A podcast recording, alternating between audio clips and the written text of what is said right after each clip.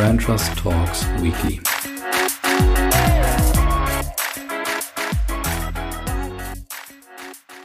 Hallo liebe Hörer und willkommen zurück zu einer nächsten Folge von Brand Trust Talks Weekly. Diesmal melde ich mich aus dem Bregenzer Wald im wunderschönen Vorarlberg und ich habe natürlich wieder eine pickepacke volle Folge für euch. Also ich hoffe, ich habe diesmal nicht zu viel. Ich bin gespannt.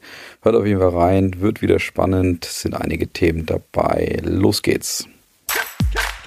Erstes Thema, Mediamarkt und Saturn. Einige haben es wahrscheinlich gehört. In Österreich verschwindet die Marke Saturn von der Bildfläche. Ähm, alle Märkte, die bisher Saturn gebrandet sind, werden zu Mediamarktmärkten. Ich denke, dass die beiden Märkte zusammengehören, weiß inzwischen jeder. Und ähm, die beiden oder der Konzern Economy, der die beiden Unternehmen auch führt, ähm, war sehr darum bemüht zu sagen, dass es nichts mit Corona zu tun hat, unabhängig davon, ob man jetzt gerade Verluste äh, geschrieben hat in den letzten äh, Monaten. Also es hatte offensichtlich nichts mit Corona zu tun. Das war ihnen sehr wichtig, das zu betonen. Ich, das mag grundsätzlich sein. Ich glaube aber trotzdem, dass Corona so ein bisschen den Blick geschärft hat. Will ich mir denn wirklich leisten, zwei Marken in der Art und Weise zu führen? Und bevor jetzt irgendwie alle Zuhörer denken, ach scheiße, ich habe irgendwie auch mehr als zwei Marken in meinem Portfolio, keine Angst, es funktioniert schon. Marken zu führen, auch mehrere in einem Portfolio. Es gibt da tolle Unternehmen, die ganze hunderte Marken gewinnbringend und effektiv gemeinsam führen, aber eben nicht auf diese Art und Weise, wie das C-Economy eben getan hat, beziehungsweise eben die Metro Group als, als Vorbesitzer. Mediamarkt und Saturn haben es einfach verpasst, sich fernab von der Oberfläche wirklich zu differenzieren. Ich meine, das eine ist irgendwie Geiz ist geil, das andere ich bin doch nicht blöd, glaube ich, war irgendwie mal so die Kampagnenidee damals bei, bei Mediamarkt. Und bei Saturn hieß es dann irgendwie jetzt mal, so muss Technik. Bei Mediamarkt weiß ich es gerade schon gar nicht mehr. Da war es irgendwie, glaube ich, was mit Mediamarkt Club oder so ähnlich. Und Anfang des Jahres wurden dann noch Testimonials verpflichtet, also hochkarätige Testimonials von Boris Becker über ja, Peter Zweger, das ist jetzt nicht mehr ganz so hochkarätig oder Pietro Lombardi und Co. Aber wie auch immer, also Testimonials wurden verpflichtet, die praktisch so einen Team Mediamarkt und Team Saturn symbolisieren sollten. Dadurch sollten wahrscheinlich irgendwie noch mehr gewisse Personen angezogen werden, eben die Marken so ein Stück weit auch profiliert werden. Aber das hat irgendwie, glaube ich, nur nochmal gezeigt, dass man fernab von Leistungen eben keine echte Differenzierung zwischen den Marken sieht und, und spürt. Und die Frage ist dann wirklich, oder stellt euch doch mal selber die Frage, warum geht ihr denn zu Saturn oder zu Mediamarkt?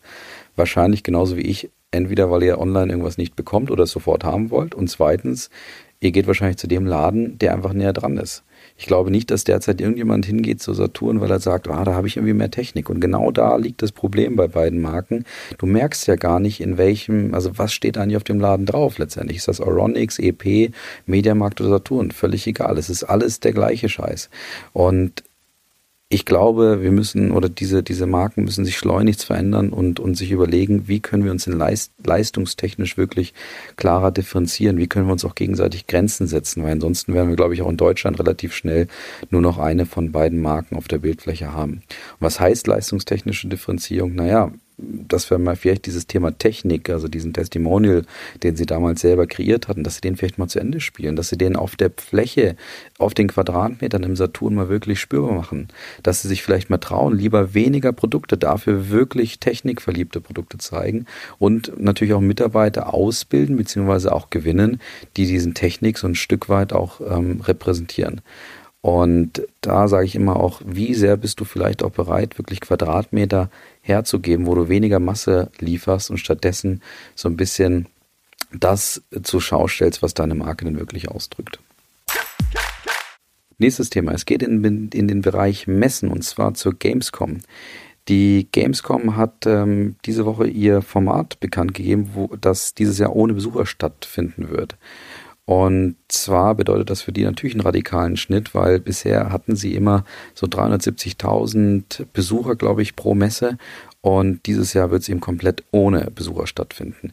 Für die Gamescom sollte es aber eigentlich an sich vielleicht im Optimalfall gar nicht so einen großen Schnitt bedeuten, weil wenn nicht eine Messe wie die Gamescom, die ja natürlich sehr stark an die digitalen Zielgruppen ähm, geht, wer sollte denn sonst ein Format anbieten, was wirklich sich in on, im Online-Geschäft ähm, trotzdem auch etablieren könnte? Und die Gamescom ist durch Corona jetzt einfach gezwungen worden, wahrscheinlich einen radikaleren Schritt vorzunehmen, als sie es derzeit geplant hatten und diesen radikaleren Schritt vor allen Dingen jetzt auch direkt vorzunehmen.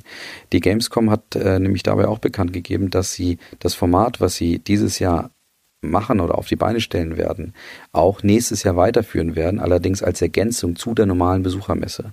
Und wo sie insbesondere gezwungen sind, sind sie dabei, das Geschäftsmodell komplett zu verändern. Das heißt, sich wirklich zu überlegen, wie können wir denn die Einnahmen, die wir normalerweise aus Besucherströmen haben, wie können wir die denn jetzt in einer reinen Online-Messe beziehungsweise in Zukunft in, in einem hybriden Format ähm, letztendlich auch reinholen. Und was dabei spannend wird, ist, die Gamescom wird natürlich durch diese durch hybride Online-Format eine viel stärkere Reichweite bekommen. Das heißt, dort äh, natürlich neue Erlöse generieren, aber eben, wie gesagt, auf den ersten Blick auch Erlöse und Umsätze verlieren, weil einfach gegebenenfalls auch in Zukunft erstmal weniger Besucher auf der Messe zugelassen werden. Trotzdem ein ganz interessanter Punkt, insbesondere dadurch, dass wahrscheinlich dieser Schritt auch dem Thema E-Sports nochmal einen weiteren Schub geben wird. Kommen wir noch zum Gewinner und Verlierer und natürlich zum Fundstück. Gewinner ist diese Woche der Kicker. Kennt man natürlich, ja, Fachmagazine im Sportbereich bzw. im Fußballbereich sind diese Woche 100 Jahre alt geworden. Und ich möchte nicht nur über den Kicker reden, weil wir natürlich bei Branchers Talks schon mal ähm, den Marketingleiter Martin Schumacher zu Gast haben, der uns damals schon so ein bisschen geteasert hat mit der 100-Jahres-Kampagne. Also erstmal Glückwunsch, Martin, natürlich an dich und dein Team und an deine großartige 100-Jahres-Kampagne, die ja das ganze Jahr irgendwelche Highlights immer wieder parat hält für alle Fans und, und Liebenden des Kicker. Ähm, was das Team dort auch gerade wunderbar macht, ist, dass sie die Marke neu beziehungsweise weiter schärfen und, und in gewisser Weise auch weiter profilieren, weil ähm, diese Marke, die, ja, die eine Referenz im Magazinbereich war, dann auch eine Referenz online ist, trotzdem mit all den Nachteilen, die Martin damals auch im, im, im Podcast vorgestellt hat, geben Sie der Marke jetzt mal noch ein weiteres Profil, indem Sie die Marke auch nach unten in den Amateursportbereich zum Beispiel ähm, weiter öffnen und dadurch klar machen, Kicker ist nicht nur eine elitäre Fußballmarke, sondern eigentlich fast ein gesellschaftliches Gut, ein, ein relevantes Gut, was eben für jeden Fußballfan in gewisser Weise etwas parat hält. Also da eine wunderbare Schärfung, ähm, eben zum Beispiel, indem sie jetzt letztes Jahr bekannt gegeben haben, dass es die Torjägerkanone für alle geben wird. Das heißt, also die Torjägerkanone, die der Kicker jährlich an die Bundesliga-Stürmer vergibt, gibt, vergibt, vergibt das Magazin jetzt eben auch an Amateur. Torjäger in den unteren Ligen. Also das zum Beispiel eine dieser Spitzenleistungen, womit eben der Kicker gerade zeigt, welche Relevanz er auch für die Menschen und für alle Fußballfans bzw. Sportfans auch einnehmen möchte. Verlierer diese Woche ist Richard Branson von Virgin. Ähm, den hätte es eigentlich schon, wenn es den Podcast schon im April, Mai gegeben hätte, wäre er da wahrscheinlich schon Verlierer gewesen.